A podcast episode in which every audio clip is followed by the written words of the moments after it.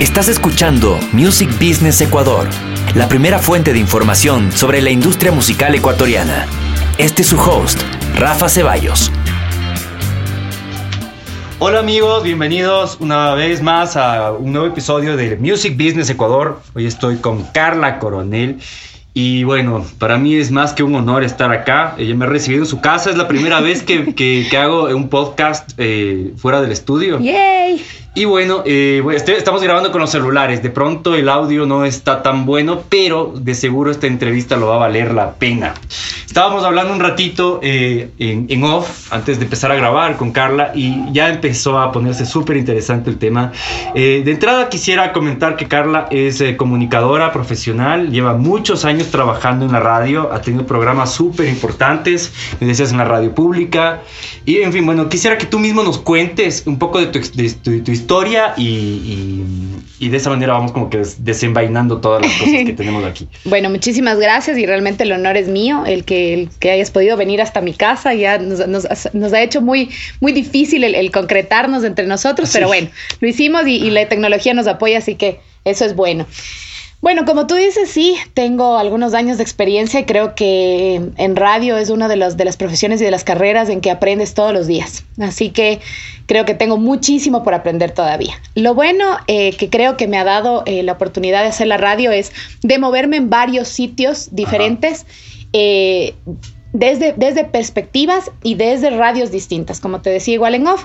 Ajá. Estuve haciendo eh, radio comercial, pero era una radio un poco, no sé si llamarlo alternativo, pero es una radio en la que no te escucha el, el 100% de la, de, de, la, de la gente, Ajá. como te escuchan otras radios que son más populares, ¿ya? Que también lo he hecho. pero estuve en Radio Box, que fue una radio eh, que se que se concibió desde el hecho de ser una radio diferente, Ajá.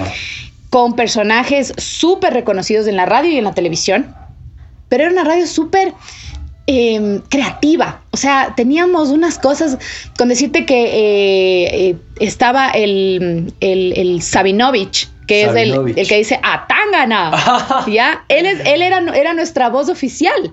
Él era el que decía Radio Box, Atangana, y era súper chévere. Entonces habían ese tipo de cositas, ¿no? Que a la radio le dan toda esa magia que tiene, que debe Ajá. tener siempre, ¿no? Y esa pasión que nos hace a nosotros amarle tanto a la radio.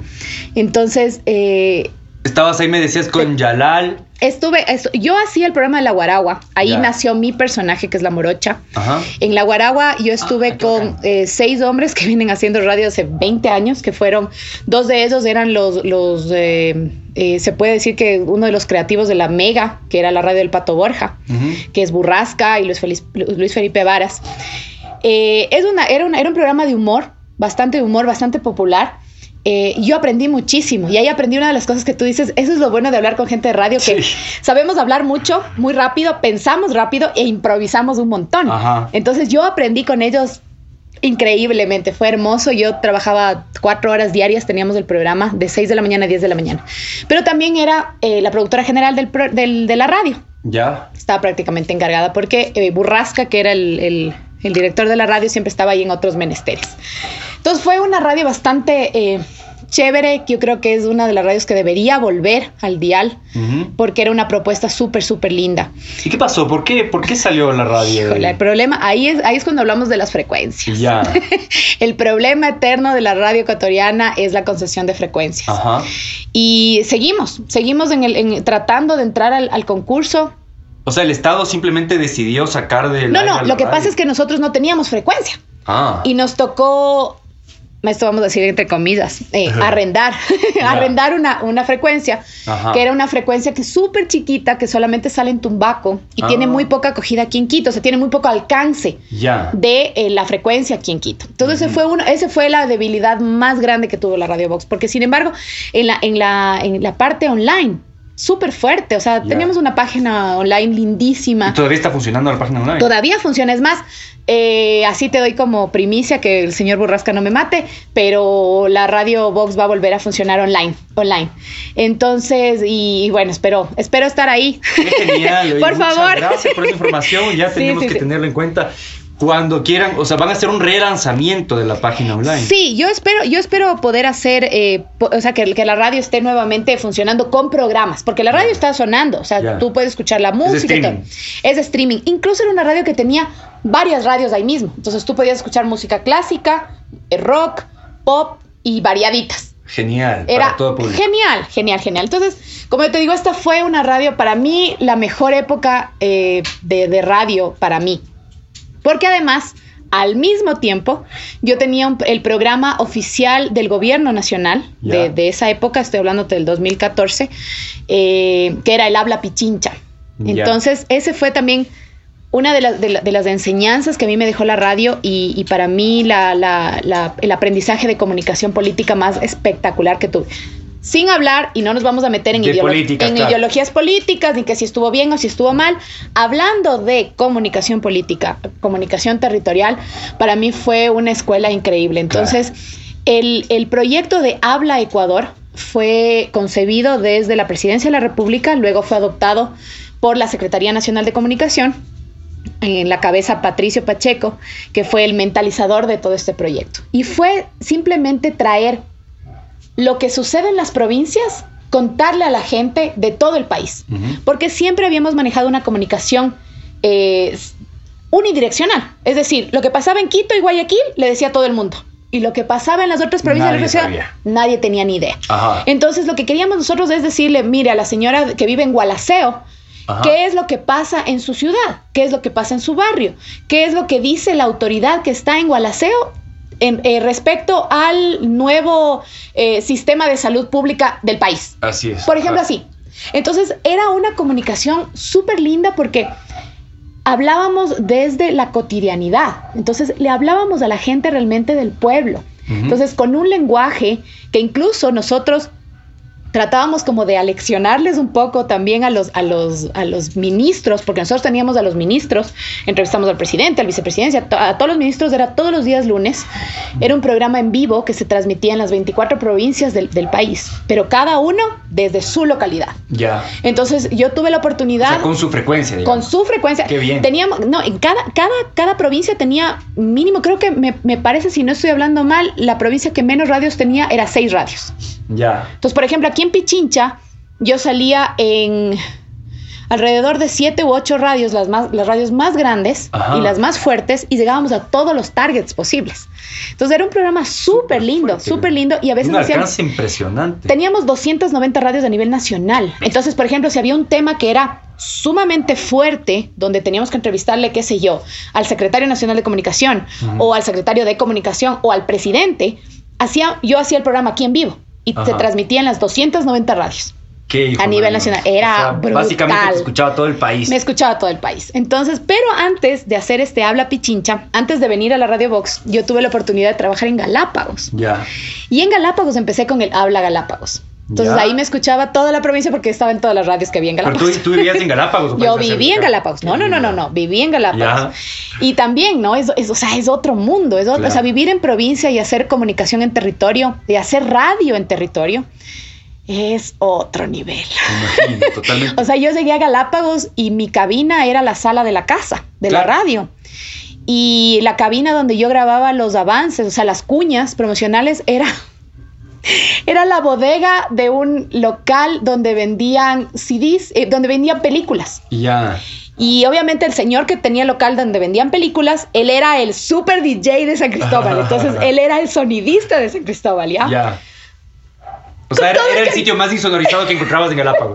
Era el, era Insonorizado por cajas de CDs. Era el único lugar donde se podía hacer, porque si no hacía eso, tenía que grabar con mi celular o con la cámara que había en la gobernación, porque yo trabajaba en la gobernación, en el baño. Entonces, imagínate el eco que tenía. Entonces era una cosa. Y yo decía, Dios mío, ¿y ahora cómo voy a grabar?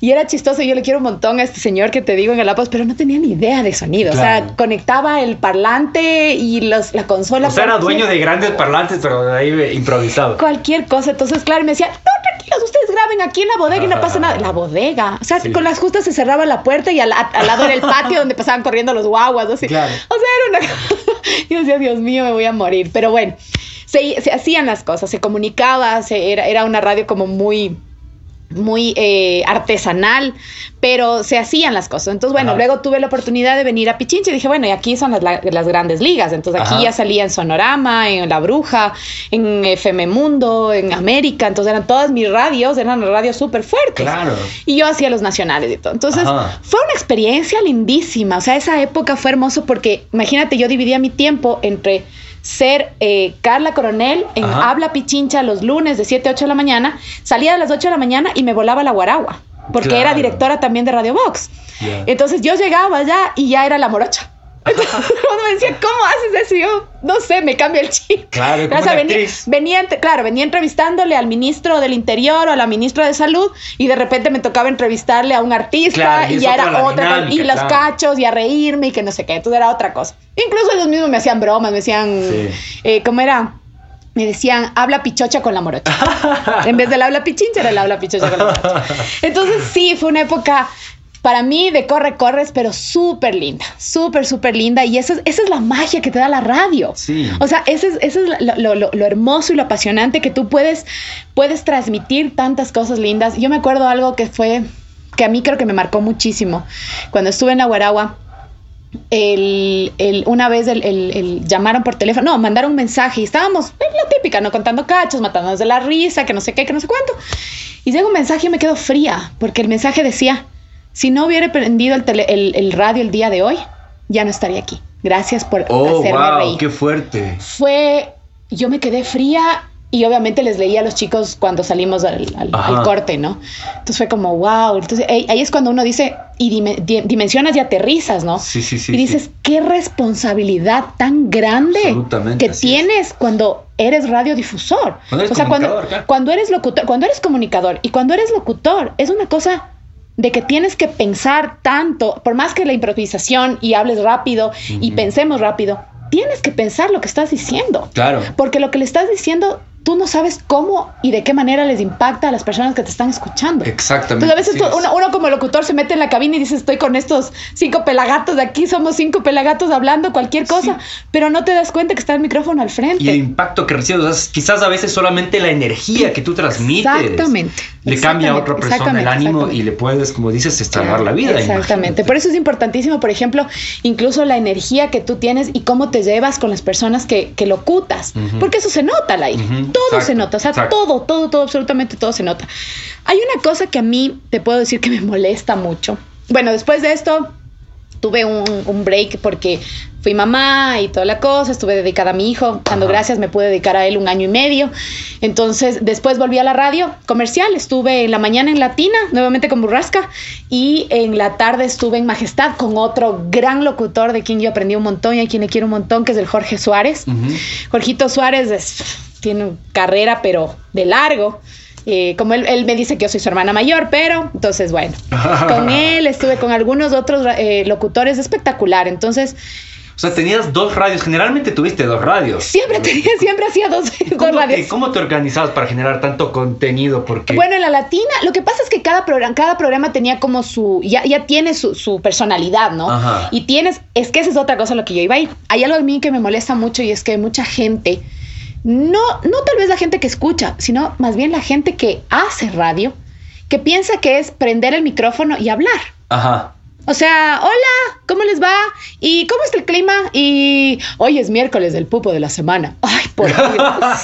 Por Dios, me da ganas de meterles un balazo. Los clichés de Con- radio. Con todo el cariño del mundo a mis amigos locutores y colegas que les estoy que me están escuchando y si me van a escuchar, por Dios, quiten eso. Y ese de que es viernes y el cuerpo lo sabe. ¡Ah! No, Llévame. por favor. Claro. Entonces, es como, como, y, y es el hecho de que llegas corriendo a la radio, prendes el micrófono y hablas cualquier cosa. Sí. O sea, no, hacer radio es mucho más Por complicado. supuesto, así es. O sea, necesitas primero para, a ver, voy a hacer un programa de radio. Tengo que poner primero una temática. Exacto. Tengo que ponerle primero una estructura. A ver, ¿qué quiero? A ver, ¿qué quiero hacer? ¿Cuál es mi idea? ¿Qué quiero transmitir? ¿A qué, a qué público quiero llegar? ¿Qué quiero, ¿Qué quiero decir en mi programa? ¿Ya? es casi a- como hermano una clase, digamos. es absolutamente todo. Y armas una estructura, tienes un guion, ¿ya? Y en base a ese guion vas haciendo todos los días los temas. Ajá. Entonces yo he visto muy pocos programas que realmente se sientan todos los días a preparar los temas. Que por ejemplo uno de ellos es Diego Falconi, que este es un productor espectacular. y en la Guaragua me acuerdo que lo hacíamos. Y nos sentábamos y yo tenía la estructura, entonces yo era la que les ponía los tiempos, ¿no? Claro, porque ellos también, obviamente también, al, al, al momento de ser tan histriónicos, Ajá. los locutores, de ser tan buenos improvisando, a veces nos vamos, Ajá. pero es como que, eh, eh, eh, aterricemos, mantengamos la estructura. Acuérdense que también tenemos que hacer cortes comerciales, porque si no, en radio es mucho tiempo cuando estás a bla, bla, bla, Claro, bla, bla, bla, claro. bla. Sí es entretenido, pero también necesitas poner música, tomar agüita, etcétera, etcétera. Y claro, y los comerciales, que por eso. Eh, por eso, por eso se Para eso se paga. Verán que los locutores solo comen de los pautas, no de más. Muy rara vez comen de otro lado. Entonces, eso también es otra cosa bastante complicada al hacer radio. Que tienes que conseguir tú mismo la pauta, tienes que conseguir tú mismo los Tú clientes. como locutor tienes que encargarte en la gran ventas. mayoría de radios. ¿En O sea, son muy pocas las radios que te contratan como locutor. Ya. Son muy O pocas. sea, eres como dueño de un negocio si eres locutor de radio. Exactamente. O sea, te dicen, mira, tú tienes un cupo y hacemos coproducción. Ya, y eres como que socio de la radio. o socio Eres socio radio. de tu programa. Ya, por eso, claro. También puedes hacer rotativas y etcétera, etcétera. Entonces, Mm. es bastante complicado. Ay, qué interesante. Es bastante y esto, complicado. y esto del, eh, me han dicho, no, no me acuerdo exactamente cómo se llama, es el director de contenidos de la radio. Ujú. Se supone que él es el mandamás de todo y Ujú. ah, desde el lado del músico, lo- los run runes, porque yo casi que no he tratado de sonar en radio, muy poco en realidad, que quiero ya cambiar eso. Eh, me han dicho que la, la cuestión es hablar con el director Así de es. contenidos. Que por general es el director de la radio. Es el director de la radio, el dueño de la radio. Pero Lo tú que pasa es que la ahorita radio. cada uno tiene, es como que cada programa tiene su independencia, ¿no? A ver, no, no, no. En cuestión de música es otra cosa. Tú estoy hablando de pauta comercial. O sea, Ajá. que tú tienes que ir a conseguir a los abarrotes mm, Pepita que te ponga tanta plata para que es- tú des las cuñas en el programa. Claro, exacto. Y de ahí tú tienes tu comisión. Ya. Exacto. O, o depende de la negociación que tengas con la, con la radio. Entonces es un poquito complicado y, y también les entiendo porque es Ajá. bastante duro todavía ver- vender Claro. radio. A pesar de que la radio sigue siendo el medio de comunicación más eh, que más impacto tiene en el país. Sí, sí. O sea, la gente, si tú hablas, probablemente Quito, Guayaquil, tal vez ahora ya redes sociales y todo eso, pero si tú te vas a las provincias, la radio sigue siendo la radio. Sí. O sea, la radio es la radio. O sea, todo el mundo se entera de las cosas por la radio. Entonces, si tú tienes un programa de noticias, la gente se entera de lo que sucede a través de la noticia de la radio. Así, ni siquiera es televisión, es radio. Más es la radio. O sea, más es la Yo le sigo, le- le- yo sigo creyendo que la radio sigue siendo el, el- el medio de comunicación más, más influyente del país. Sí, yo creo que la radio Todavía. en realidad no va a morir nunca. Quizás la tele llegue a morir. Pero la radio tiene, a mi, a mi punto de vista al menos, desde, desde como, como especta- espectador. Además, yo soy una persona de audio, ¿no? Entonces, también. yo todo lo consumo a través de audio. Eh, no veo tantos, tantos videos, pero full No podcast. sucede. Full podcast. Entonces, eh, y full radio también. Escucho radio, pero radio online. Exacto. Es que la radio, es que la radio tiene, tiene esa versatilidad que está mutando. Exacto. está mutando un montón a ese tipo de cosas. Y bueno, pero en fin, lo que, lo que te decía, igual que la radio, la radio eh, comercial es eh, súper diferente a hacer radio, em, una radio como es... em, Eh, más masiva. Política, más bien. Política, ya, claro. Más que política, yo creo que eh, eh, es una radio pública. Ajá. No trabajé en radio pública, trabajé en radio ciudadana, Ah, que es diferente. Yo pensé que era radio Sí, pública. pero es claro. radio pública, o sea, me refiero al, al- al concepto de radio. Ah, ya, ya, ya. Ajá. Porque, eh, a ver, la radio pública es una cosa y la radio oficial es otra cosa. Exacto. Entonces yo hice radio oficial. Ajá. Radio pública, no, nunca trabajé en radio pública, que es una radio como su nombre lo dice, tiene que ser como la radio pública, la radio distrito, por ejemplo, la radio municipal, que es una radio destinada a eh, manejar y mover lo que sucede en la comunidad. Exacto. ¿Ya? O sea, no está, o sea, no- yo no tengo un target. Mi la radio pública no tiene un target. La radio pública es la radio para el Ecuador. Exacto. Para el ecuatoriano. Entonces es una radio un poco más complicada. Claro. Porque tengo un montón de targets. Tengo un montón de públicos a los que tengo que llegar. Y a todos tengo que llegar de buena manera y de manera correcta. Ajá. En cambio, en la radio oficial es una radio, ahí sí, unidireccional. De nicho, Porque ajá. simplemente te dice, bueno, realmente es- el nicho es igual al Ecuador, Ajá. pero es de una radio informativa. En la radio en que te dice el, el gobierno hace tal cosa. Claro, es más ¿ya? de comunicación las es las más de comunicación, COVID, exactamente. Sin embargo, cuando fui, fui, tuve la oportunidad de ser directora de Radio Ciudadana, eh, hicimos también una radio bastante ciudadana, como Ajá. su nombre lo decía, que ahora creo que le han cambiado el nombre. Y era una radio en la que eh, nosotros teníamos programas, llegué- llegamos a tener 11 programas de entidades públicas. Entonces, por ejemplo, teníamos incluso radio del Ministerio del Interior, o sea, teníamos un programa del Ministerio del Interior, pero era, hablaba Paquito Policía, pues. Entonces hablaba Paquito Policía y tratábamos de hacer un montón de cosas para que la gente se entere de lo que hace la Policía Nacional, de todos los servicios que tiene la Policía Nacional, de todos los servicios que tiene el Ministerio del Interior. Ah, igual hicimos con el ECO 911, el Ministerio de Salud, donde te digo que también Diego hacía un programa espectacular del. Ministerio de Salud. Ahí sí no se le acababan los temas nunca, porque obviamente todas las campañas y todo lo que tienes que hablar de salud.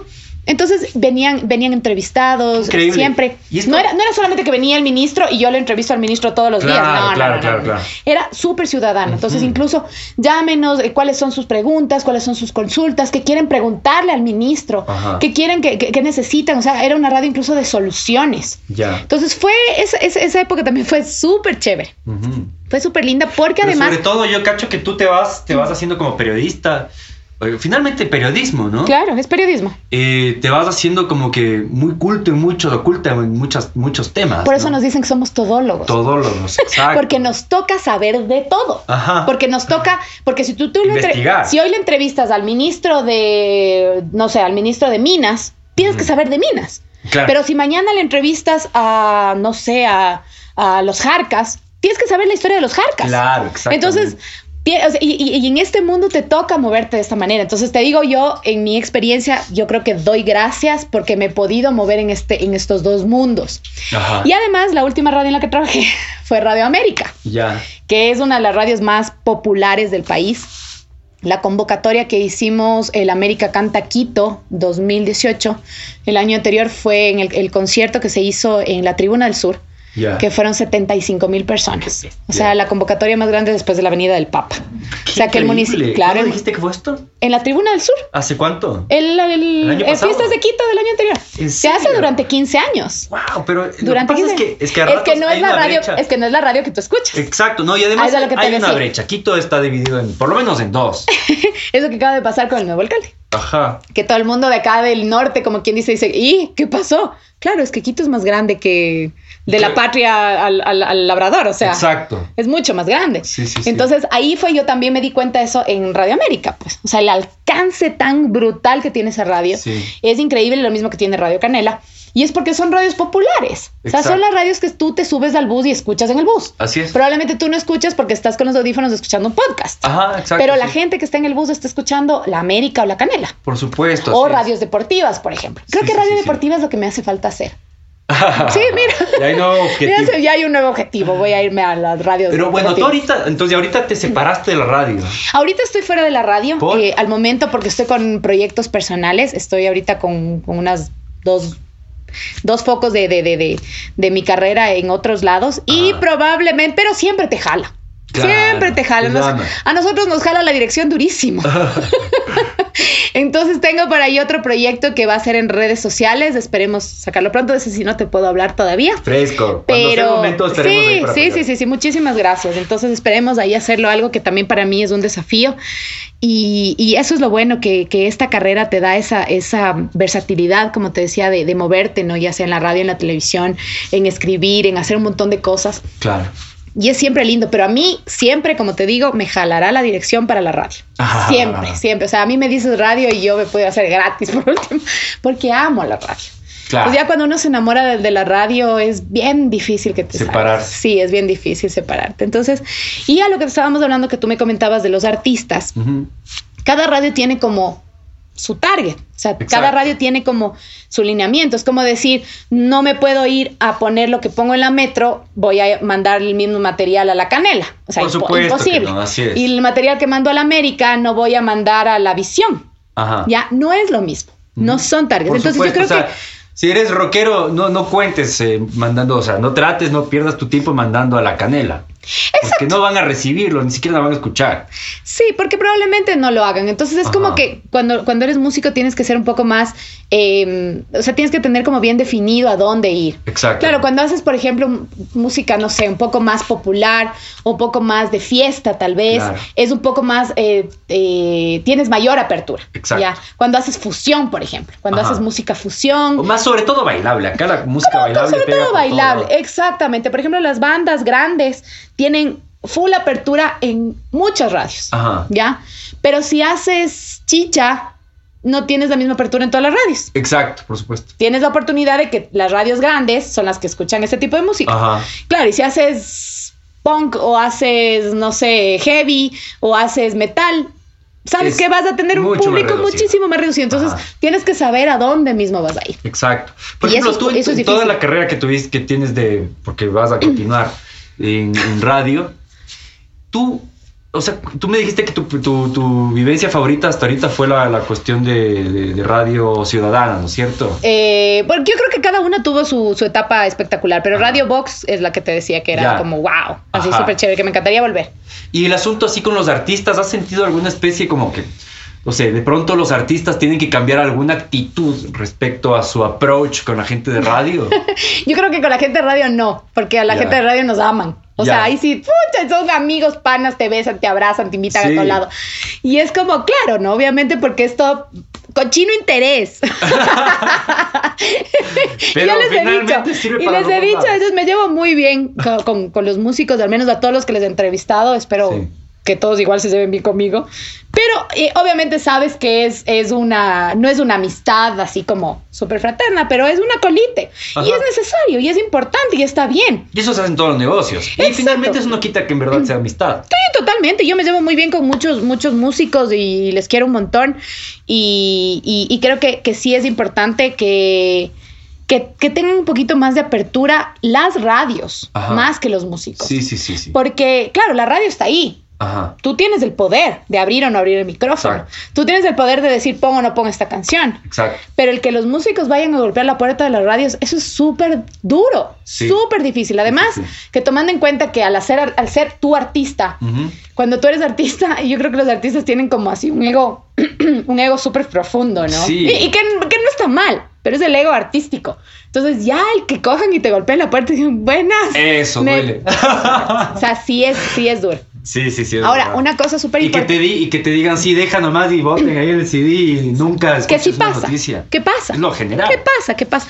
Mira algo que nosotros hicimos en Radio Ciudadana, que justo fue con el productor que te estaba comentando en, en off.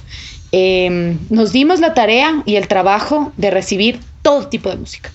Porque yo decía, desde mi visión, yo soy Radio Ciudadana y tengo que darle apertura a todos los ciudadanos. Y los músicos también son ciudadanos. Y todos los ciudadanos tienen que tener la oportunidad de escuchar todo tipo de música. O sea, desen la oportunidad.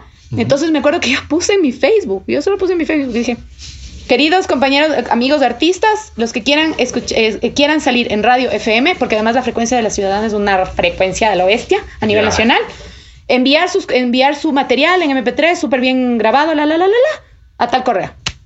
Miles de... O sea, recibí desde hardcore hasta ópera. No te miento.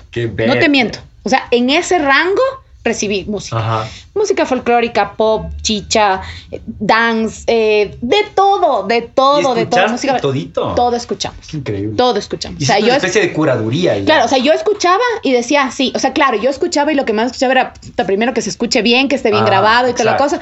Yo decía, ok, sí, esto puede dar, dale. Entonces yo le mandaba al productor Primer y él, filtro, digamos. primer filtro y él iba, dale, dale, Ya. dale, dale. Y obviamente eh, categorizando. Exacto. Que es un trabajazo. Claro, es un trabajazo, trabajar. Y esa es otra cosa súper chistosa que a veces la gente que escucha radio no entiende todo el trabajo que está detrás. Así es. Y en televisión igual. O sea, el otro día justo estaba eh, eh, comentando que ahora como estoy en otros proyectos y en otras cosas, me escriben de, un, de una entidad pública y me dicen, pero queremos hacer un comercial para televisión con mil dólares. Y yo, ¿mil? O sea, de mil va a ser uno de mil Claro. pero le van a sacar en UHF. O sea, Claro. imposible. Y para pautar unos 6 mil en los tres canales más grandes. O sea, con 6 mil No no, sale- tienen idea. no va a salir ni siquiera a las 2 de la mañana. O sea, como por Dios.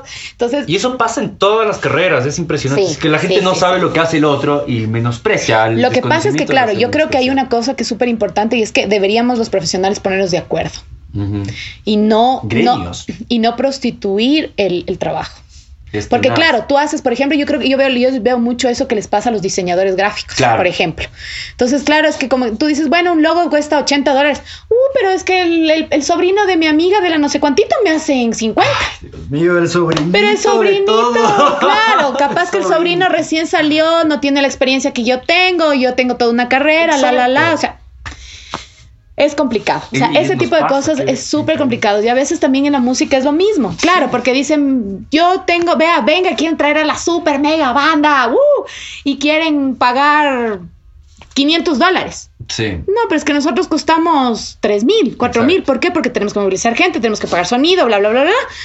No, pero es que, ay, el, el chico de la esquina toca todos los covers y me cobra 100 Claro. Pero no es lo mismo, no o sea, no es lo mismo. Entonces, sí es como educarle a la gente. Sí. Y ahí creo que viene, y algo súper importante en uno de los proyectos que yo tenía igual con el Dieguito Falconi, que es el Área 51, y nosotros hablábamos mucho de ese, ese complot que tiene que tener entre artistas, gestores culturales y medios de comunicación Ajá. para aleccionar a los empresarios y al público. Porque los empresarios también muchas veces te dicen, pero ¿y por qué cuesta tanto? Ay, ah, pues si son sus amigos, dígales que me rebajen. O sea, no. Así es, así es. Es su trabajo. Los artistas y los músicos también. Es que parece tan sencillo, o sea, en realidad parece sencillo después de años que tú ejecutas Claro, algo, haces parecer sencillo y dices, no, pero si lo hace en un minuto. Exacto, pero Ese todo minuto lo que. años. Exactamente. Años, dinero, dedicación, tiempo, etcétera, etcétera. Exacto.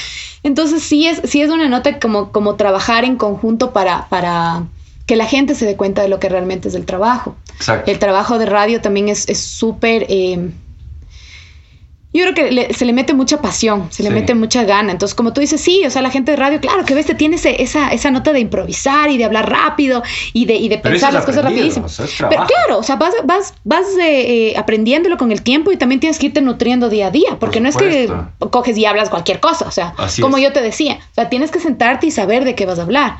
Así es. Ya. Por ejemplo, tú casi, en realidad yo no, no, he, to- no he notado ninguna muletilla. Yo estoy Muchas de gracias.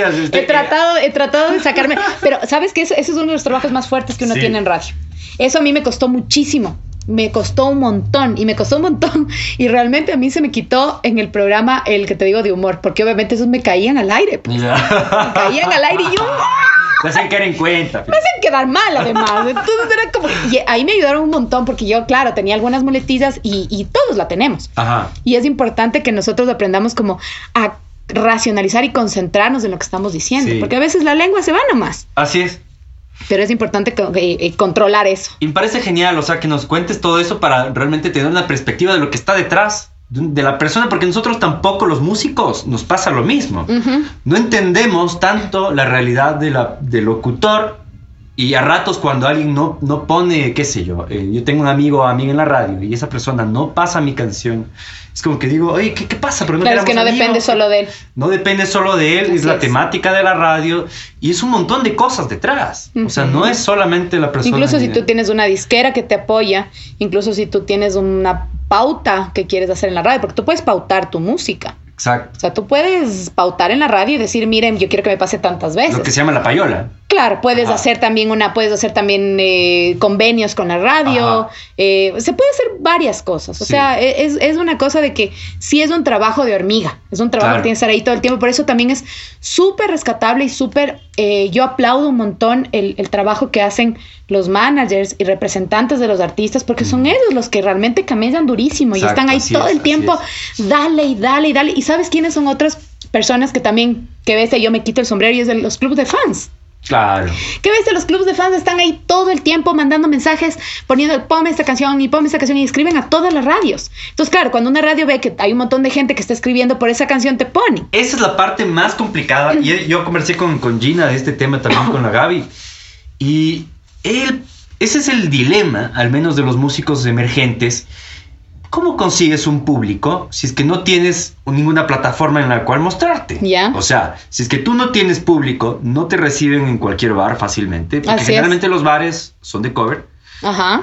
y tampoco te reciben fácilmente en las radios. Entonces nos queda empezar siempre por las redes sociales y eso significa por lo menos invertir algo de plata. Así es. O sea, yo creo que en todo tienes que invertir. Verás, te cuento además ahorita otro de, los, de las cosas por las que me, me ha llevado a eh, este, este momento, esta coyuntura de mi vida, es que ahorita estoy como, eh, no quiero decir manager, porque Ajá. creo que ser manager es una cosa mucho más, más grande, pero me dice manager. Ya.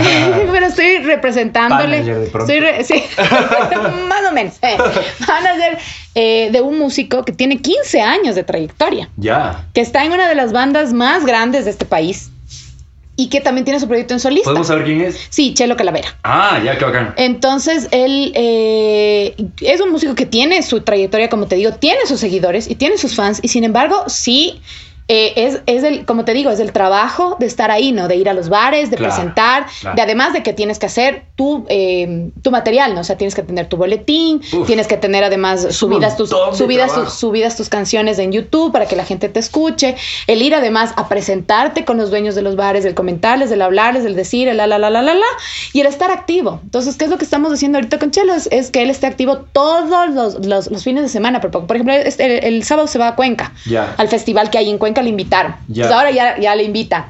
De ahí el, el 6 de, el 6 de julio va a estar en Tres Gatos, nuevamente, segunda Ya. vez va a estar ahí en, el- en la cafetería Tres Gatos, Ajá. va a estar en el Guampra, que es en la Floresta. Ah, sí, sí, sí. Sí, pues, el 17 de agosto también le invitaron a la Perinola en Riobamba. Ya. El 28 de agosto va a estar en la estación. ¿Y Porque él está van a tocando su- solamente temas originales? Solo temas de él. Qué bien, qué bien. Todo es nada. Él hace años que dejó de hacer covers. Qué bacán. años, pero años hace 14 años y él lo dice siempre en sus entrevistas. Ya.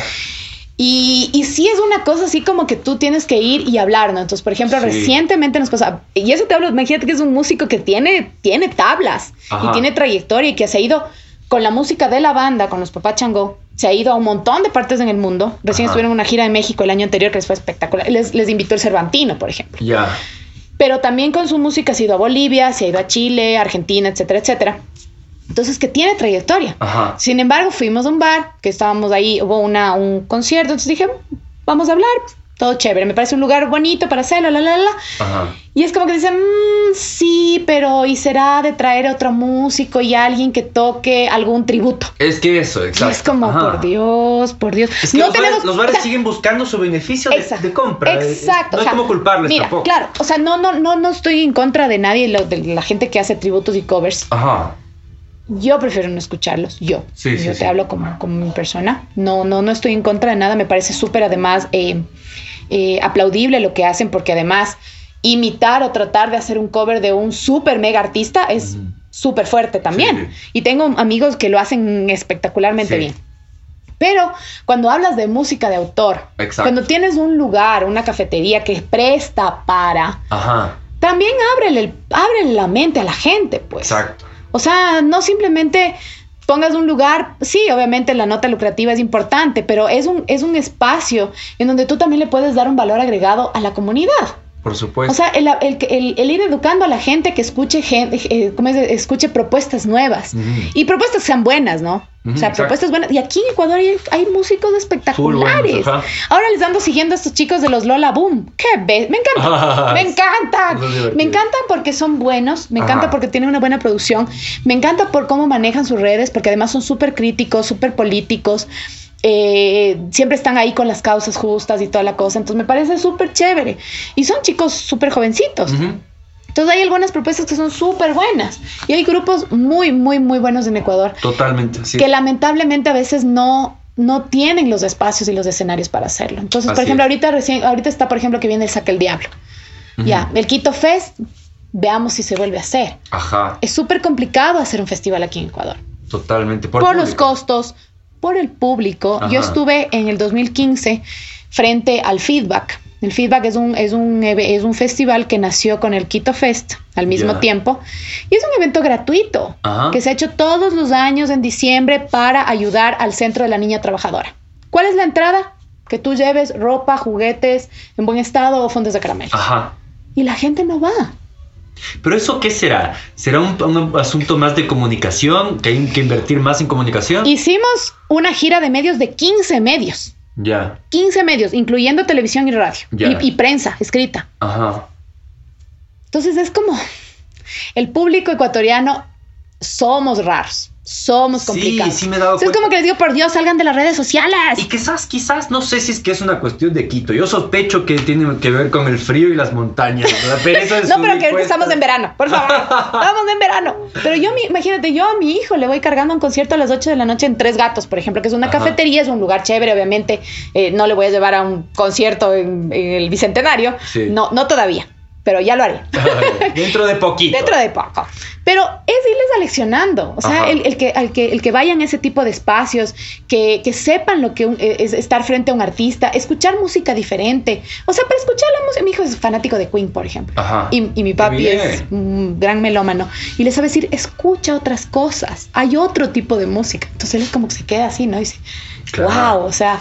Sí, sí, sí. Claro, entonces, o sea, no, no, no direccionarte solo a la música comercial o solo a la música conocida, sino también aprender a ser crítico de música. Sí, sí, sí. Y bueno, justamente hablábamos en el anterior podcast con, eh, con el maestro Jorge Jaramillo y él decía que para escuchar música clásica tienes que empezar de a poquito porque no te va a gustar de entrada. O sea, uh -huh. es como que como cuando tú vas probando comida diferente. ¿no? Así es. Entonces de a poco pruebas y le vas agarrando un gusto uh -huh. y se vuelve de pronto un gusto más intelectual exacto. que solamente el visceral del exacto, boom, exacto. boom, boom, boom. Claro, y es lindo, y es lindo cuando, uh, yo creo que es más, más, más chévere cuando eh, hemos tenido la posibilidad y hemos tenido la dicha Ajá. de escucharla desde niños. Exacto. Entonces cuando, o sea, por ejemplo, aquí en mi casa yo toda la vida he escuchado música, o sea, yo no puedo trabajar yo no puedo pensar sin música. Ajá. O sea, yo todo el tiempo estoy con música. Y mi hijo igual. Entonces él aquí escucha todo, todo, todo, todo, todo, todo, todo el tipo de música. Entonces está ahí, está ahí, la música está ahí. Y, y es, es, es, esa, es esa responsabilidad que tenemos también de criar a las nuevas generaciones. Ajá. De criarles en un mundo en el que sepan ser críticos. Exacto. Críticos de música, críticos de, de política, críticos de sociales, críticos de todo. Pensamiento crítico. Yo digo, esa es, la, esa es la utopía, al menos en, Exactamente. que tengo yo en la mente. Si es que todos tuviéramos bien desarrollado el pensamiento crítico, nadie nos podría estar, nadie nos podría engañar en realidad. Claro, e, exactamente. Y hablando de una crítica constructiva, ¿no? O sea, no de la crítica de, ay, te paras ahí y digas, ay, no, es que a mí me parece. No, no es, el crítico, no. Exacto, no es el, el, el crítico de arte, que haces tres rayos y te dice que es una pintura. No, o sea, de acuerdo a tus gustos. Exacto. Pero, pero sí, el, el, atreverte y darte la oportunidad de escuchar cosas nuevas, no Exacto. solamente las cosas que están de moda, entre comillas. Ajá. Y eso hablando de todos los géneros musicales. Sí, sí, o sea, sí. eh, no estoy hablando de que oigas solamente reggaetón porque está de moda, o que oigas rock porque tu, tu, familia escucha rock, sino que te des sí. la oportunidad de escuchar otro tipo de música, Así de es. escuchar otro tipo de, de, de, de, propuestas. Y esa es la música de autor. Uh -huh. Por ejemplo, tú debes tener sin duda un tipo de música favorita. Preferida. Preferida. Verás, justo el día de ayer estaba, me cogió, hay algo que yo amo también que es hacer es bailar. Yeah. Y ayer me cogió la, la, la, la, loquera y puse mi, en aleatorio, mi, mi playlist del, del celular. Yeah. Y estuve bailando. Chelo se mataba la risa porque estuve bailando primero La Zenaida, que es una de las canciones favoritas de mi hijo. Ya, que es no, no de cachas. mañanita la cenaida sale temprano. Ah, ya, ya, ya. Bacán. Me encanta. A mí la cumbia me vuelve loca, me fascina la cumbia. Que es algo que no he escuchado aquí en mi casa nunca.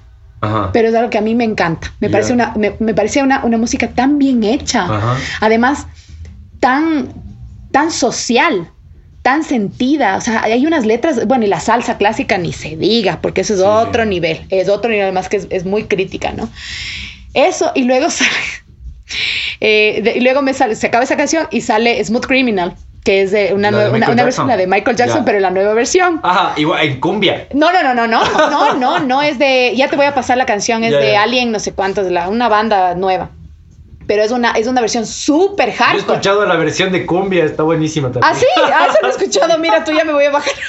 Sí. Entonces, claro, fue un chiste porque me dice, ¿qué estás haciendo? Y yo, es mi playlist. O sea, es mi playlist. Ajá. Porque yo sí me doy la oportunidad. Una de, las, de mis bandas favoritas que está por llegar es Orishas, por ejemplo. Ah, qué bien. Me encanta Orishas, pero no me perdí el concierto de Metallica, me fui a Kiss. Ajá. Me encanta, me, a mí me encanta el rock, me gusta muchísimo el rock. Ajá. Pero me encanta también el bossa, soy fanática eres del súper tango. Amplio, o sea, eres muy sí, receptiva. sí, sí, sí. Si hay algo que no me gusta y... Es discriminar. Eh, eh, sí, eso sí. No soy tolerante con un tipo de música que no es el ritmo, sino las letras. Sí, sí. Que ese sí no, o sea, por más que trataba, y justo tenía la discusión con una de mis, mis socias en, en, un centro cultural que tenemos aquí que se llama El Trampolín. Que ella me decía, es que ahora he aprendido a ser tolerantes, es toda zen y todo así, ¿no? Entonces le dije, no puedo, no, no puedo. O sea, si tú me hablas de pegarle a una mujer y darle duro y que no sé qué, o sea, no. No, claro. no, no, no, no, no, no puedo. Y ya me he hecho como muy... Eh, o sea, no, reacia, no, reacia ese tipo de música, no sí. me gusta. O sea, y, pero tú tienes como una especie de predilección, digamos, cuando estabas en la radio, ¿no? Si es que alguien te llegaba con ese tipo de música, tú de entrada ya rechazabas la No, no, no, oportunidad no. de que no. suene.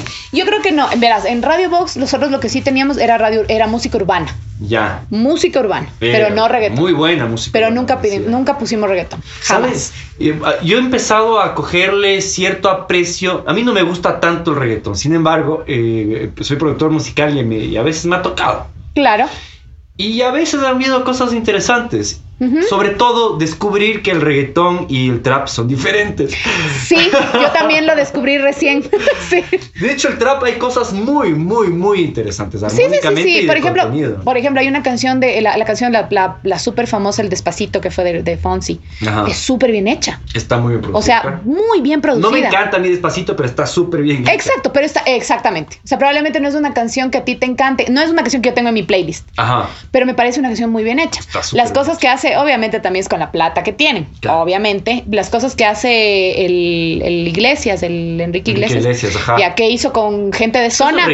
Es súper, es más, no sé si es más urbano ese, Sí, ese, sí, ese sí. tipo de, de- de música. Realmente no, no soy muy, muy, eh, muy conocedora de Sí, ese. es un rock es un eh, reggaetón fusión. como- Algo así, Ajá. algo así. Entonces, claro, es una letra que es un poco más eh, digerible, Ajá. se puede decir, ¿ya? Entonces, a mí lo que a mí me, me, me- me- no sé si me choca, se puede decir, es que sea tan popular. Y sobre todo entre, entre los chicos que no cachan cuál es la... O sea, tú y yo podemos hablar y decir, mira, Ajá. o sea, esta letra es como, ah, pero los chicos la cantan muchas veces sin saber qué es lo que están diciendo. Así es, claro. Y nos pasaba también a nosotros, nos pasaba Sin también a nosotros sin pensar y cantábamos en inglés, en español y Ajá, sí. Pero ahora es como que es demasiado eh, explícito. Entonces, Ajá. y es demasiado grotesco, es muy machista. Entonces, ese tipo de letras a mí sí que no, o sea, no, no van conmigo. Ajá. Y el, y el, y el cantadito que tiene, ese tampoco no pega conmigo. O sea, Sí, sí, sí, muy respeto mucho a quienes le- le- les, Les gusta esa música, pero, Ay, pero es algo que, con- no. que conmigo no va. Sí. Sin embargo, estuve en Radio América. Ajá. Entonces, en Radio América se pone todo ese tipo de música. Claro. Y Y, a ti te tocaba hacer la curaduría de ese tipo de música que no, No, te encanta. no, no, no, yo no estuve en esa área, yo no estuve en esa área, yo estuve más en el área de, de- de- del noticiero y en el área de marketing en Radio América, entonces eh, me mantenía un poco más al margen. Entonces, Ya. pero obviamente Radio América manejaba más lo que era la música popular. Entonces, era más, por ejemplo, Paulina Tamayo es uno de los íconos, íconos de Radio América. Claro. Entonces tienes programas de música nacional, música folclórica, tienes vallenatos, Ajá. ese tipo de cosas. Por ejemplo, la, la- la- la que, la que sí eh, hacía la curaduría que tú dices de la música, eh, no le gustaba el vallenato, no le gusta el vallenato. Ya. Dice, pero, no la, pasaba. pero a la gente Ah, le encanta, pero a la gente le encanta. Ya. Entonces, esa es la diferencia de hacer una radio que sea para la ciudadanía, que tú tienes que abrirte a todo el mundo y lo que tienes que buscar es calidad, Ajá. que esté bien grabado, que esté bien expuesto, que sea una propuesta interesante, a que hagas una radio comercial en la que dices, pero si a la gente le gusta, Claro. es lo que vende, Así es. ¿ya? así Es. lo que se vende. Entonces, ¿qué ot- otra cosa que vende es el pop? Claro. El pop vende. Vende el pop, vende la chicha, vende la balada, vende el reggaetón, vende la música bailable. Sí. Eso vende. Pero sin embargo, la metro tiene muchos años al aire. Claro, o sea, y en esto de que, qué sé yo, si ustedes, si, si en la radio tienen demanda de, de más música, digamos, reggaetón, ustedes tienen que hacer lo posible para dar eso al público, Claro. supongo. Por supuesto. Claro, entonces es una cuestión que se vuelve complicada de, de justamente lo que hablábamos de, de enseñar a la gente a escuchar otros tipos de, de música. Ajá. Si ya estás acosis- la mayoría todavía están escuchando eh, reggaetón. Y te lo digo porque, porque como productor musical, los chicos, la mayor, a pesar de que tengo una imagen más rockera en el estudio de grabación, eh, los que más se acercan a tocar las puertas son chicos reggaetoneros. Y, y es porque hay mucha gente que escucha ese tipo de música. Entonces, si es que la demanda sigue siendo hacia ese tipo de música, deberíamos seguir dando solo ese tipo de música. ¿Cómo vamos a transicionar si es que nos mantenemos en ese círculo vicioso? Claro.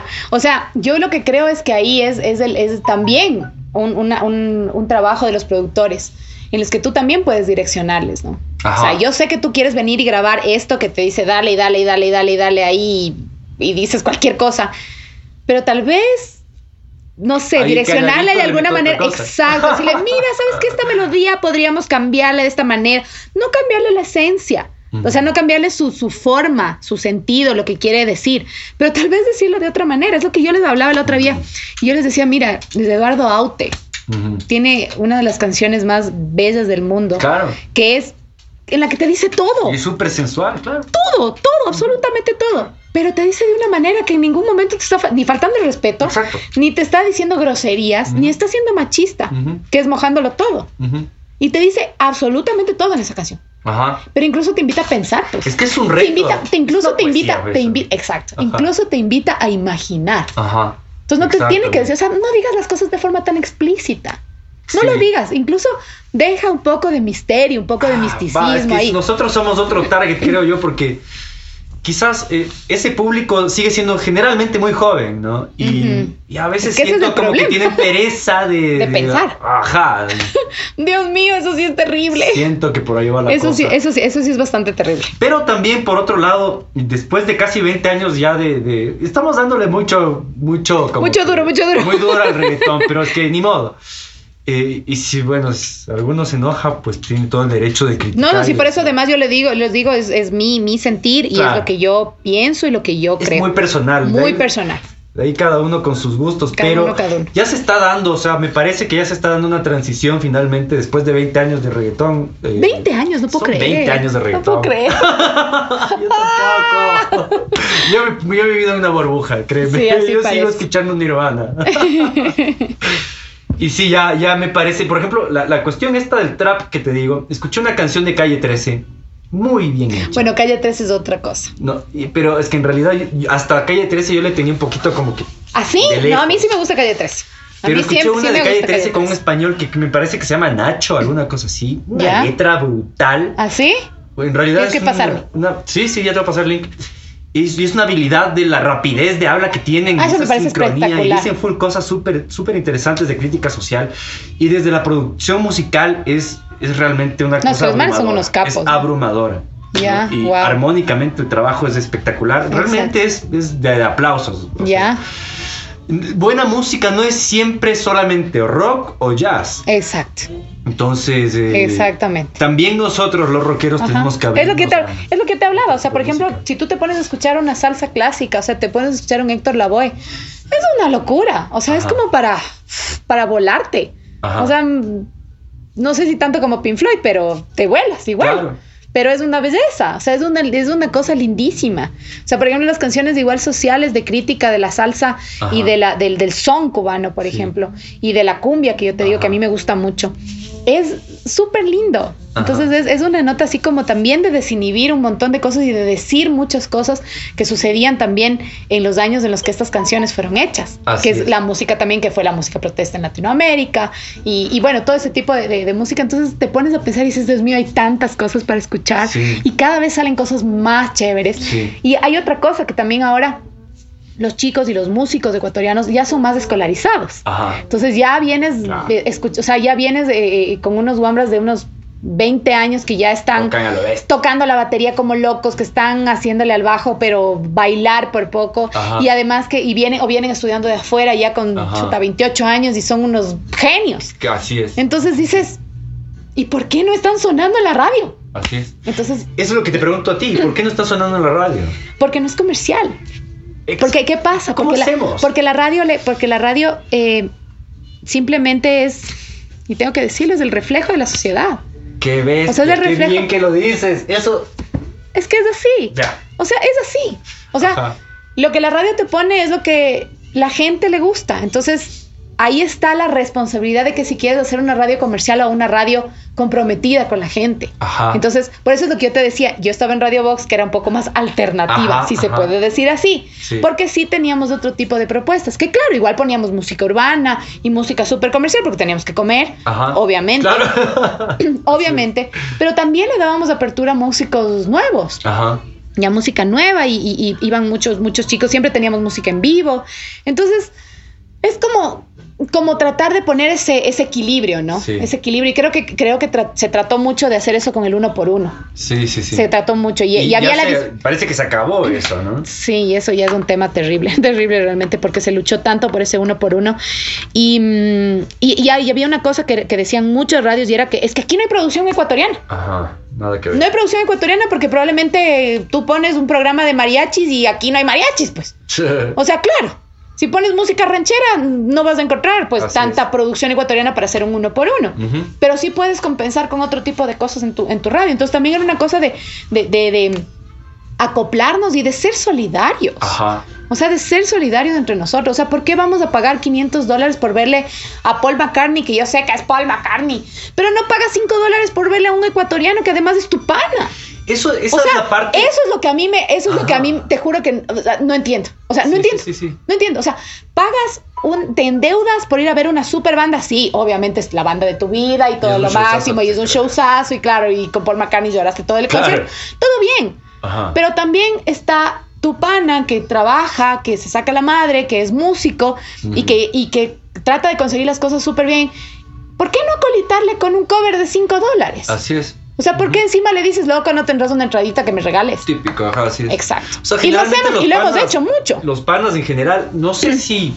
de- Seguramente a ti te pasa mucho con los favores en la radio o con lo que estás haciendo ahorita en Trampolín. Eh, que te piden cosas de gratis. A mí me pasa todo el tiempo, mis, mis amigos músicos me dicen, oye, loco, pero tú eres mi pana.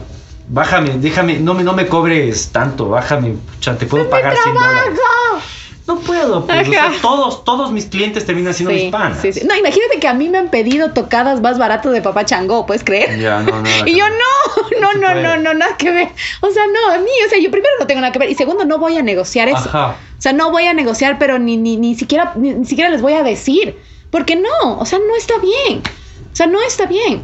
Incluso los bares de eso de que voy en el cover es como que, bueno, ya está- es, es como irle trabajando, trabajando, trabajando, pero no, o sea, los, los, los bares deberían, a ver, yo tengo, pero tengo que tener un presupuesto semanal para un músico.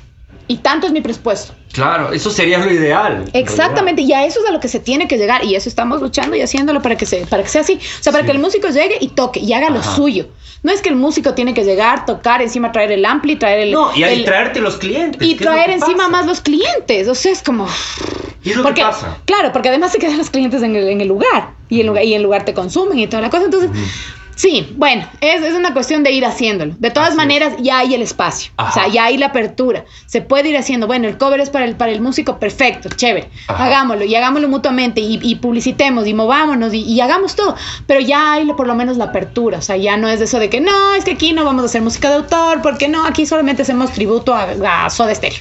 Ajá. Claro. No, lindo es que se haga tributo O a Soda Stereo. Me parece espectacular, es hermoso, es una menos- banda increíble. Pero ya. Al menos lo que yo he estado haciendo como músico, o sea, de la faceta de músico, es haciendo el cover justo de, de- Soda, ¿cachai? Eh, y en la mitad de las- del, del- del show, pues meter mis cuatro temas. Ya, perfecto. ¿Qué es lo que hace la mayoría de. Y es lo que toca hacer. Yo me acuerdo hace, no te voy a decir cuántos años porque es un montón de años, pero tocó Tercer Mundo, tocó Wish You Were Here en, la, en, el, en, el, en la Plaza de Toros. Ya. Tocaba covers Ajá. y eran Tercer Mundo. Sí. Y así empezaron, y así empezaron todos.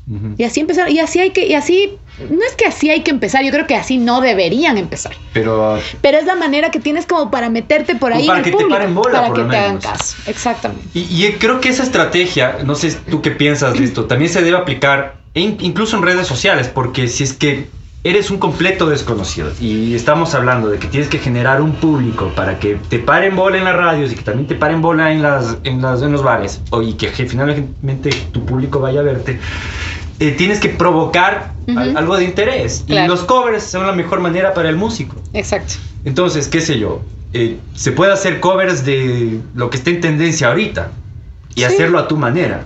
También, también, claro que al menos, ve, hay unos covers espectaculares. O sea, hay, unos, hay unas reediciones de canciones, como te estoy diciendo, esta de Ajá. Criminal, eh, de Michael, eh, espectaculares. O sea, hay unas Exacto. cosas que vos ves y dices, wow, está mejor que la original. O sea, increíbles, Sí, sí, sí. increíbles. Pero yo creo que sí le sigo apostando a la música nueva. O sea, yo sí sigo apostando a que al ser humano no se le ha acabado la creatividad. Sí, no, por Yo sigo no. pensando, o sea, hay mucha gente que dice, no, pero es que lo, lo- lo espectacular ya está hecho. El otro día justo conversaba, ¿con quién era? Ah, con mis tíos. Conversaba y me decía, pero es que ya, o sea, ACDC ya está hecho, o sea, no va a haber otro ACDC.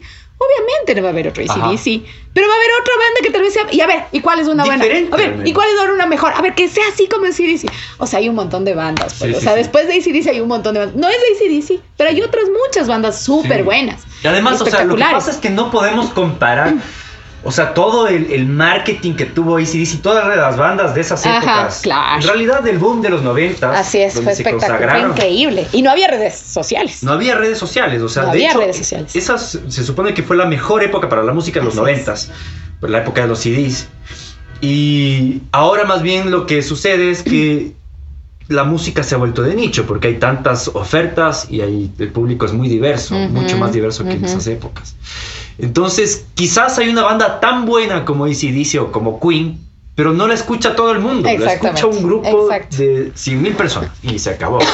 Así es. Porque ya no hay el aparataje. Claro, ya por eso yo te digo, también igual que la radio también se muta. Entonces Ajá. también vas mutando. Entonces ahora no, no, no te, no te limitas al dial que tiene el radio de tu carro, sino Ajá. que tienes un, un sinnúmero y un millar de radios que puedes escuchar online. Así es. Entonces puedes escuchar radios en, en Argentina, en Chile, que además tienen otra forma de hacer radio, muy diferente. Totalmente. Ah, Entonces se te abre un montón, ¿no? bueno, Cero, se me ocurrieron algunas preguntas ahorita que mencionaste eso, pero antes, antes de pasar a eso, quisiera como que concluir, porque algo que siempre me piden, eh, que pregunta gente de radio, es ¿cómo hacemos que suene nuestras, nuestra música en radio? Se- Generalmente son amigos rockeros, ¿no?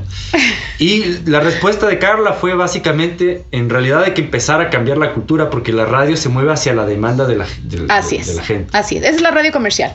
o Así sea, la es. radio comercial eh, responde al, a la gente, o sea, responde a quiénes somos. Entonces, ¿cómo cambiamos la cultura? De a poco, obviamente. De a poco, de a poco. Yo creo que sí hay que apostarle. O sea, si eres un músico nuevo, sí hay que apostarle un montón a las redes sociales. Ajá, Busquen un manager. ya. Es súper importante. Y el problema del manager es que cuesta. Claro, pero bueno, ahí se puede ir haciendo algunas cosas, se pueden ir trabajando en, en conjunto, trabajando en algunas cosas, golpeando puertas. Ajá. O sea, lo único que les digo es no dejen de golpear puertas, no dejen de buscar espacios donde tocar. Así sea el garaje de tu casa, Que con tus amigos, con tus amigos, toquen. O sea, toquen todo el tiempo. Ajá. Todo el tiempo tienen que estar ahí, o sea, y no desmayen, o sea, y toca, o sea, es algo, por ejemplo, que a mí me encanta y me, y me motiva muchísimo de, de- de estarle apoyando a Chelo en su, en su Ajá. proyecto en solo, y es que él toca de la misma manera, o sea, de la misma manera y con toda la entrega y con todo su show, todo, porque él además en tu show te hace parar, te hace, te hace sonrojar, te hace llorar, te Ah. hace... Te hace ladrar, te hace maullar. Qué bacán. Es una cosa súper chévere. Pero lo hace lo mismo para tres personas como para 100. Ajá. O sea, exactamente igual. Sí. Entonces, esa es la forma como tienes que hacerlo. Sí, sí, sí, sí. Y una cosa que sí le puedo decir al público es, vean, si tienen un hijo, primo, tío, sobrino, hermano, amigo, conocido, vecino, que es músico, vayan a los conciertos. Ajá. Gratis o pagado, vayan. Sí. Acoliten. Qué loco que lo que dices, porque hasta ahora, de todas las presentaciones que he tenido en este, en este año, no he ido una sola vez a alguien de mi familia. Sí, me están escuchando. Por favor, familias de Rafael, no pueden faltar a la próxima tocada. Mis amigos se han ido, pero mi familia no ha ido uno. Imagínate. Entonces, mamá, mi mamá por lo menos comparte en redes sociales, pero no, nunca me ha escuchado a mi madre. entonces, claro, ¿sabes? Es que ese es otro problema de las familias. Ese es un, pro- finalmente- ese es finalmente, un problema súper grande porque no te creen que ser músico es una carrera. Exacto, sí, sí. Porque sí. te dicen, sí, tienes que ser músico, pero ¿y qué más vas a hacer? Ajá. ¿Y qué más haces de tu vida? ¿Y qué más haces para.? O sea, es como. ah. Y, eso es, y eso es durísimo, cacha, porque es una profesión y es una carrera y es súper dura. Totalmente. Y es una carrera en la que tienes que estar todo el tiempo ahí, ahí, ahí. Eh, ¿Cómo es? Eh, eh, actualizándote, componiendo, haciendo cosas nuevas, creando cosas, moviéndote. Entonces implica un montón de cosas. Claro, porque Entonces, es como, como, como un deportista. Finalmente, si tú no ejercitas todos los días, se te atrofian los músculos y ya no es. eres tan bueno. Jimmy Page decía, cuando dejo de tocar un solo día, mm, yo lo noto. Cuando dejo de tocar dos días, lo nota mi banda. Tres días, lo nota cualquiera. Así es. Imagínate. Y Jimmy Page. Imagínate. Entonces es, es una cosa de cuando te pones la, cuando te cuelgas la guitarra al hombro, en realidad es casi como cargarte la cruz, ¿no? Así es, así es. Es más o menos como cuando dejas tu trabajo y te dicen así, ¿y ahora? Ajá. Y ahora voy a hacer mi trabajo. Voy a hacer mis cosas, mis proyectos. ¿Y? ¿Y de qué vamos a vivir? De mis proyectos. Ah, Pero claro, el salir de la zona del trabajo eh, con, con una, con un sueldo fijo y todas esas cosas, sí, te, sí le asustan. Y te asustan, le asustan a cualquiera. Así Yo creo que le asustan a todo el mundo, pero le asustan más a la familia. así es. Y ahora que, que dices eso, cuéntanos sobre trampolín. ¿Es, es eso de lo Te que cuento. estás hablando? Ajá. Sí, bueno, un poquito. Te cuento, el, el trampolín nace como un centro cultural y siempre va a ser un centro cultural. Ya. Eh, empezamos haciendo eh, todo lo que era talleres, talleres de danza, yoga, de escultura, dibujo, modelado, etcétera, etcétera. Pero obviamente viendo la coyuntura del país en este momento, lamentablemente lo primero que recortas son ese tipo de actividades. es. Ajá. Lamentablemente, tengo que decirlo. Y nos estamos fusionando. Estamos cambiando nuestra, nuestra forma y vamos a hacer justamente un espacio para músicos también. Entonces vamos a hacer una, una, cafetería galería. Estamos ya en la refacción y todo. Mantenemos ahí el, taller de escultura y modelado del Chelo, justo que él también es escultor y modelador tenemos eh, terapia de flores de Bach y tenemos además nuestro emprendimiento que son God Bless y Shakti, que es cosmética eh, natural. Ah, Hacemos shampoos, jabones, cremas, geles, etcétera, etcétera, etcétera, todo para el cuidado de la piel. Y, todo natural. Todo natural, todo natural y lo fabricamos ahí mismo ahí mismo en el trampolín. Entonces igual vamos a hacer en, en, la refacción que estamos haciendo el escenario, para que tengan una buena consola, tengan un buen eh, ampli, tengan micrófonos, parlantes, etc. Todo lo que necesitan para que la música de autor se dé. Y ah, ahí vamos a activar también una, un pequeño festival que vamos a tener, que lo queremos hacer ahí eh, permanente, permanente, un festival para música de autor. Qué bien, ¿y cuándo va, ¿cuándo va a empezar eso? si todo sale bien, las estrellas y la luna se, se, alinean de manera correcta, esperamos hacerlo eh, máximo para el primero de septiembre. Qué bien. O sea que ya vamos a tener un nuevo espacio para, ir a molestar. para, ir, a tocar, para ir a tocar. Qué chévere, qué chévere. Y esto de trampolín, o sea, básicamente es un proyecto autogestionado. Totalmente, totalmente. Tengo tres socios y bueno, trabajamos ahí, estamos ahí todo el tiempo. Y eso, o sea, abriendo espacios y mira cómo las cosas se dan, ¿no? Cómo las cosas se mueven y y lo que queremos es justamente abrir un nuevo espacio para que vengan, o sea, vengan, se, den la oportunidad de escuchar buena música y también los músicos tengan un lugar donde tocar de manera, eh, de manera racional, o sea, como se debe como se debe tocar, o sea, con, un, buen escenario, una buena amplificación, una buena iluminación, un lugar bonito, un lugar chévere donde la gente te escuche, donde se sienten a tomar un buen café, una buena cerveza y, y te escuchen bien, o sea, un lugar que sea propicio para, para que se den las cosas. Sí, sí, eh, o sea, no es por menospreciar, pero a ratos es un poco incómodo tocar al lado de, o sea, justo al lado de la persona que está comiendo a la hamburguesa. Sí, ajá, al lado con la guitarra gritándole a la vida. Sí, Ajá, están todos gritando, conversando, matándose la risa y no te paran bola. Eso me parece terrible. O sea, el hecho de tener un escenario que sea apenas una gradita. Es una gradita, y es una. Eso ya te cambia todo. Ajá, así es. Todo. Ahí te paran, barran. Así es, así es, así es. Entonces, bueno, esperemos ahí que, que, no solamente sea este espacio, sino que se abran muchos más espacios en Quito y que eh, nuestros amigos, locutores y radiodifusores eh, sigan eh, pensando que en Ecuador hay música buena. Y como yo siempre lo he dicho, y lo he dicho en radio FM, en radio AM, en, radio online, en todo lado, sí hay música ecuatoriana buena. Hay buena producción ecuatoriana, hay buenos músicos ecuatorianos, hay buenas propuestas ecuatorianas, solo necesitan el espacio y el apoyo. qué bien, Carlita. Te agradezco mucho. Rafa, qué linda entrevista. Hermosa entrevista, sí, sí, sí. Eh, Sabes que quisiera terminar esto con si tienes algún mensaje en general, no necesariamente de música o de algo en particular, algún mensaje que tú sientas como persona que quieres dejar en al mundo. Yo creo que estamos viviendo una coyuntura bastante, em, no quiero decir complicada, pero bastante rara. estamos en un momento raro del país, del mundo entero. Pero creo que es justamente el momento propicio para movernos de donde estamos para hacer cosas diferentes, para ser más creativos, para darnos cuenta de que tenemos muchos más potenciales eh, que podemos explotar. Entonces, si hablamos en la cuestión de comunicación, en la, cuestión de música y en la cuestión de sociedad en sí, hay algo que tenemos que mover. Algo no estamos haciendo bien y podemos hacer mejor. En todo sentido. O sea, todavía tenemos chance de salvar el planeta todavía tenemos chance de salvar las nuevas generaciones, todavía tenemos chance de, criar y de, de, formar nuevos y buenos ciudadanos. Entonces, no perdamos la oportunidad. Qué bien, qué bien. Qué gran mensaje. Todavía tenemos chance. Sí. Vamos ahí. Yo no pierdo la esperanza. Vamos al empate. Calceta. Calceta.